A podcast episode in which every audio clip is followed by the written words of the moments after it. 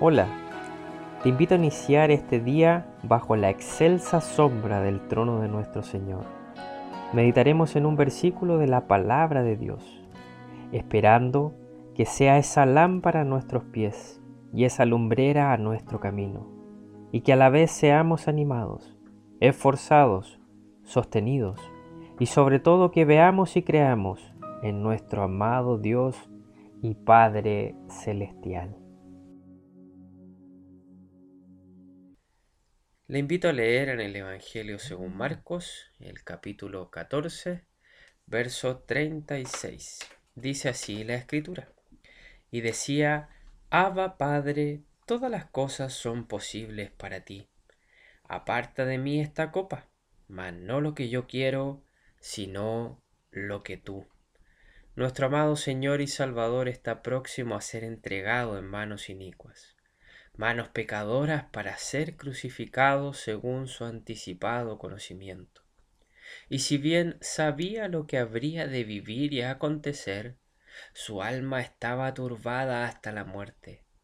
Probablemente vislumbraba aquellas horas de oscuridad donde la ira del Dios vivo y verdadero caerían sobre él, cuando Dios daría la espalda a Jesús desamparándolo para la postre ser nosotros amparados por medio de Él.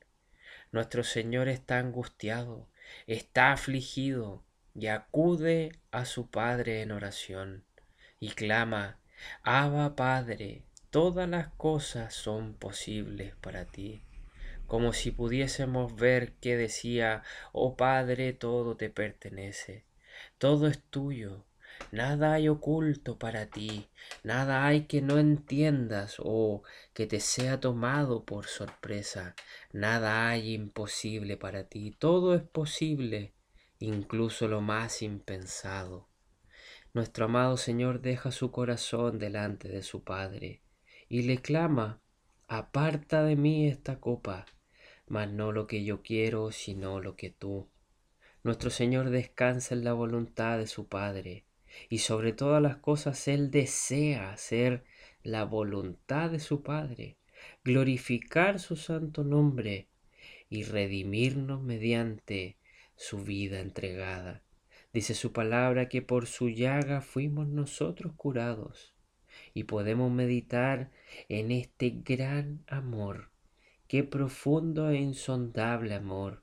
No se puede expresar con palabras lo limitaríamos. El grande amor de nuestro amado Señor y Salvador Jesucristo le llevó a vivir y sufrir aquella muerte terrible en la cruz del Calvario para redimirnos, para justificarnos delante de Dios, para que hoy tú y yo, amado hermano, amada hermana, podamos con gozo llegar delante de Él y adorarle, alabar su santo nombre. Oh, que esta sea nuestra meditación en esta mañana creer que nuestro Señor vive y reina por los siglos de los siglos, agradecerle por la entrega de su vida y el haber derramado su preciosa sangre para redimirnos y presentarnos delante del Padre.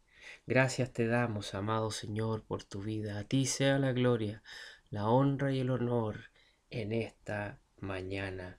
Termino citando el versículo de Marcos capítulo 14, verso 38 que dice, velad y orad. Que el Señor bendiga su palabra.